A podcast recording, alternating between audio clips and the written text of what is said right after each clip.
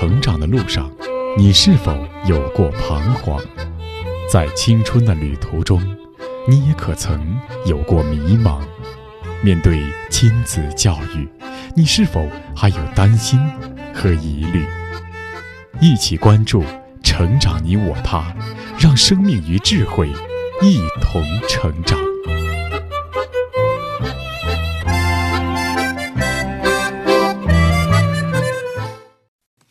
愿生命与智慧一同成长。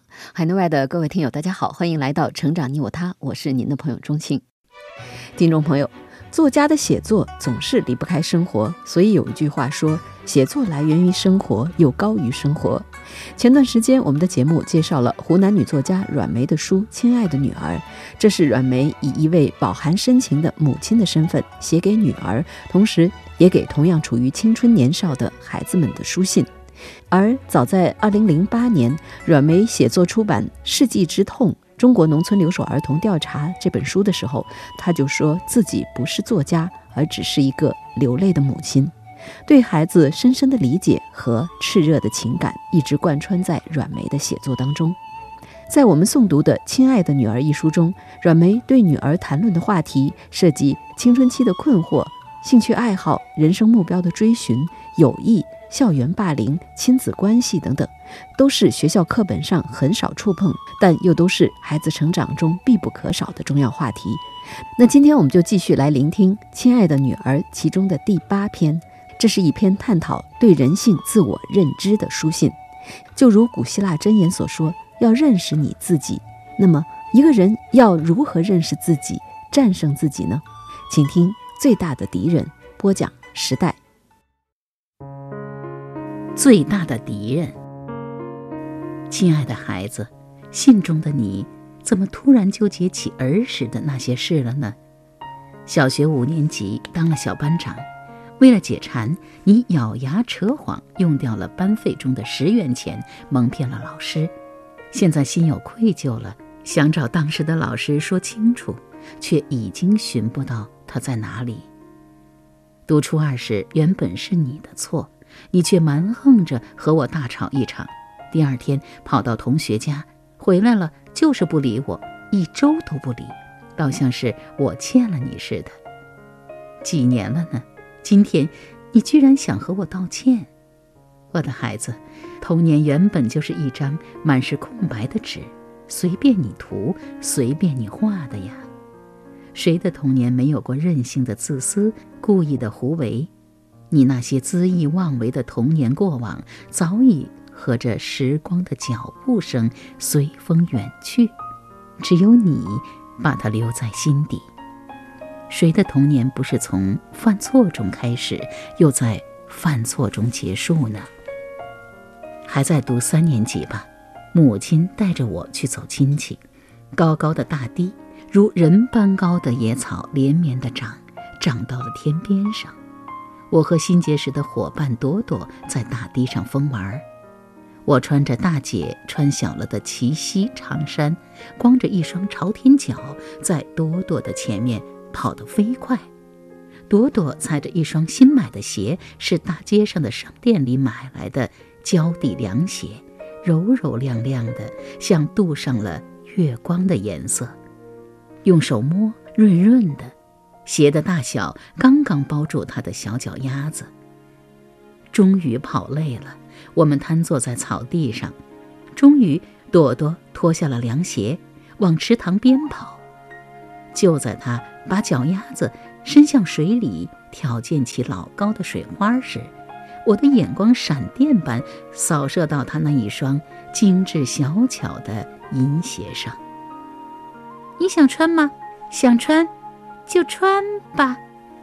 他回过头，看见了我的馋模样，拖腔拉调地对我说：“真的，真的，穿吧。”这是我第一次穿凉鞋，套在脚上的感觉凉凉的、滑滑的，真好。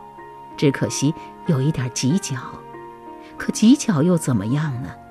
我悄悄使劲儿，把脚趾头抠着鞋底。嗯。刚好一脚，看，朵朵回到草地上看我穿鞋，喜欢吗？喜欢，喜欢就给你，我喜欢打赤脚玩。你舍得呀？舍得呢。已是晚霞满天，白云也着急赶着回家呢。因为鞋，我醉在这片晚霞里。我朝回家的道走。第二天，隔壁王婆婆走过我家晒谷坪，我便喊她看我的鞋。王婆婆看了我的鞋，摸了摸我鞋里的小脚，捂着嘴笑了。好啊，没牙子，你母妈回来呀，我就跟她讲，要她帮你剁了脚后跟儿，再帮你呀穿这双鞋哟。王婆婆说完，踮着小脚走了。那个晚上，我好害怕，很晚了不敢睡着。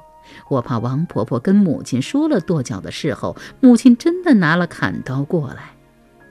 醒来的时候，我的手还抓着我的后脚跟。那个早晨，我哭得好伤心。穿回的新鞋早被母亲抓在了手里，我也被母亲拽在了堂屋中央，战战兢兢地回答母亲的提问。那天上午，母亲没有像往常那样和姐姐出早工。她走到河对岸，把鞋还给了她的小主人朵朵。回来的夜晚，母亲将一双邻居家弃用的胶鞋底刷洗干净，变魔术般的粘上红花布面，为我赶做了一双胶底布鞋。那个夏季，我穿着母亲特制的凉鞋，把朵朵忘得干干净净。其实，在穿着朵朵的凉鞋离开的路上，我应是看到了朵朵眼中的不舍的。现在想来，当时的她一定是后悔了，一定好想追着我说出那句已跑到了嘴边的话：“梅子，我是跟你开玩笑的呢，把鞋脱了还我吧。”可年幼的她说不出这样直白的话，年幼的我。还没有学会顾及他人。到如今，我不知道去哪里才能找到小时候的那个朵朵。若能找到，我一定要对他说：“朵朵，小时候的事啊，真的真的对不起啊。”在物质匮乏的年代，一双塑料凉鞋已经是孩子眼中不可多得的奢侈品。的确。面对别人拥有的东西，是否能够抵御自己也想同样拥有的诱惑呢？朋友之间的相处又要如何表达真实的想法呢？这是孩子需要学习的功课，也更需要孩子父母拥有教育的智慧。因为人性是如此复杂，何况孩子需要经受的诱惑远远不止一双凉鞋。小时候馋的不仅仅是穿，还有吃。约八岁时，我和姐姐随开荒的母亲迁移到洞庭湖外一片开满芦花的沙洲子。我看着母亲弯下瘦小的身躯，放倒一片片芦苇，在这片石尽芦花的沙地上种黄豆、种花生、种凉薯、种一切可以食用的食粮。终于到了收获的季节，我们不等母亲来到这里，一把一把的就扯出了整串整串的花生。花生不像从灰灰的泥地里长的，白白嫩嫩，一口一粒，脆且甜。除了一半要换油盐，母亲会留下一小竹篮的花生给我们做零食。她说：“吃了润肺呢。”凉薯呢？等到挖出来，除了将很小个子的给我们。大一些的母亲会收捡起来备着做菜吃，越是吃不到，越是想吃，因为小卖部里有凉薯卖。天长日久，凉薯倒成了儿时最勾人馋虫的美食。终于有一天，我没有按耐住心腔里伸出来的无数只手，学着伙伴们，我也赊欠了一个凉薯五分钱，细嚼慢咽。欠下了债，理亏的我不敢找父母要钱还，还顺着墙根躲着小店铺走。赊了几个，终于有一天，母亲逮着了我。两个，我拼命忍着要哭的心思，咬紧牙关吐出这两个字。为了再次获得一次舌尖到五脏六腑的盛宴，我冒着挨打的风险，等待母亲的耳光或棍棒，更等待母亲的恩赐。真奇怪，母亲没有问第二句话，并没有打我，交给我一角钱，快去还了，记得不要再赊东西，被人瞧不起的呢。于是还账之后的整个下午，我又拥有了一个凉暑的至极快乐。那时不知道，就在我从店家手上拿到那个凉薯的时候，母亲就在我身后不远的老杨树下看着呢。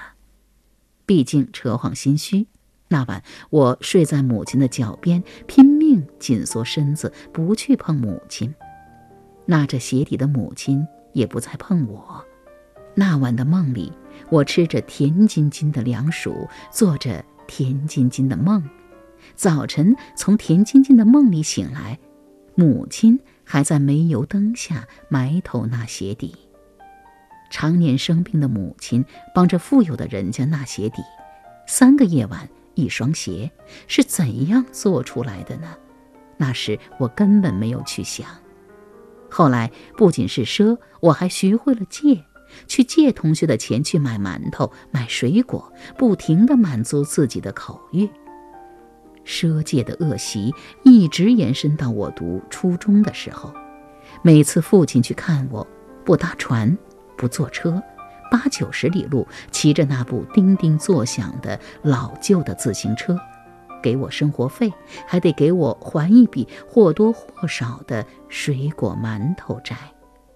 那时候，除了读书就是吃和玩我无法清楚，在我把贪吃贪玩看得比性命还重的孩提时代，我的父亲母亲处于怎样的物质和经济的窘困之中；也不清楚，在我小时候，我的父亲母亲是否对我的贪吃与扯谎深深的憎恨过、绝望过。不是没有过愧疚。但再多愧疚也难抵挡当时的口欲玩欲。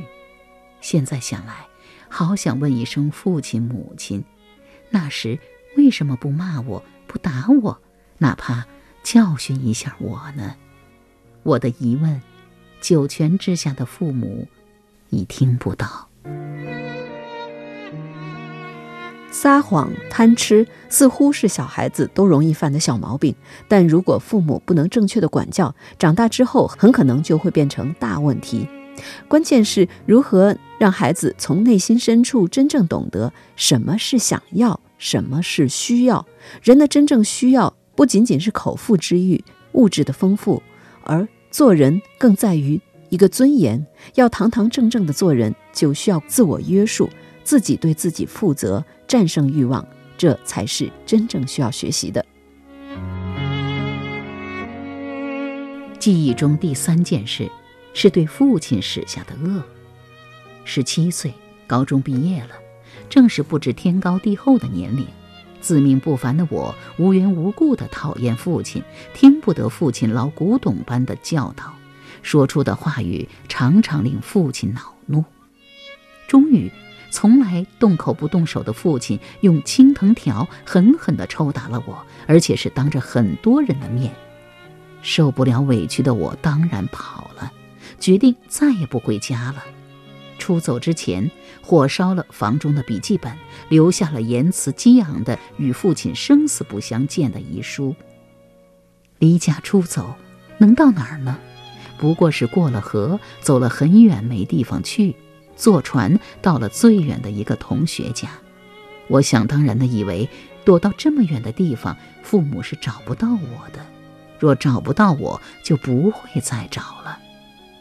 有十天吧，三五个同学将自己放牧在田埂上，荷塘边叙旧聊天，聊理想，聊人生，忘了父母亲的存在，忘了自己还需要父母抚养。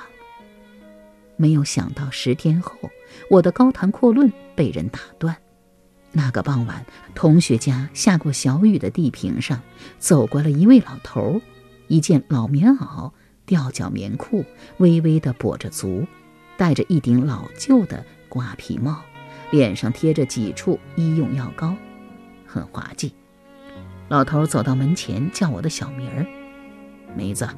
再看，竟是我的父亲，难怪我认不出。父亲的穿戴完全不像往日。父亲固有的装束是他所在的单位分发的深蓝色制服。父亲一生中带徒弟无数，在家除了看书，不懂得做家务。他只穿制服，从来不穿家居服。当晚回家，从母亲的哭泣里才得知，因为我的离家出走，母亲和父亲整整找寻了十多天。我的母亲，她生性沉静，习惯了把泪往肚里咽的母亲，拿到我的遗书便慌了、傻了，泪雨倾盆了。怕我离开后真的见不上了，他和父亲几乎跑遍了我所有的亲戚家和走得近的同学家。那天，父亲和母亲分开寻找，母亲去了姨妈家，父亲赶到河边时，一艘船正在发动。父亲一时情急，一脚踏上了正在离岸的船，整个人失去平衡，掉落在了两条船的中间。船下水流湍急，万幸有一个船工看到，慌忙叫人下水打捞，父亲才得以捡回这条命。他身上的穿戴就是这个好心船工借的。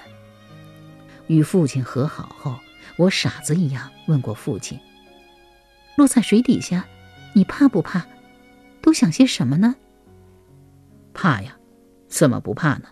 我在水底下想啊，死也要找到了小梅子再去死啊，不然没了你在家呀，你母妈急疯了，怎么办呢？”这么多年过去，我不敢想，在水底挣扎着的。我身子弱、腿有残疾的父亲，当时的心该有多么绝望！哲学家艾默森说过一句很哲理的话，他说，在自己一生中还未碰到过一位比自己更坏的人。原来自己的贪念、好胜、自私的恶习是这样的根深蒂固。我亲爱的孩子，自私、不孝。贪婪、懒惰是我小时候犯下的错，又如何不是每个孩子成长的路上或多或少会犯下的错呢？反躬自问，年少时谁又不是习惯于放大自己的优点与努力，从思想到行为上轻易肯定自己而否认他人？将任何不着边际的幻想都看成了可以热血沸腾、为之赴汤蹈火的理想，哪怕理想的根基浅如水上浮萍呢？年少时，谁没有奢望过脱离家人的管束，逃离遇到的委屈与挫折，逃避哪怕是丁点儿的可以称之为羞辱、伤害与家暴的东西？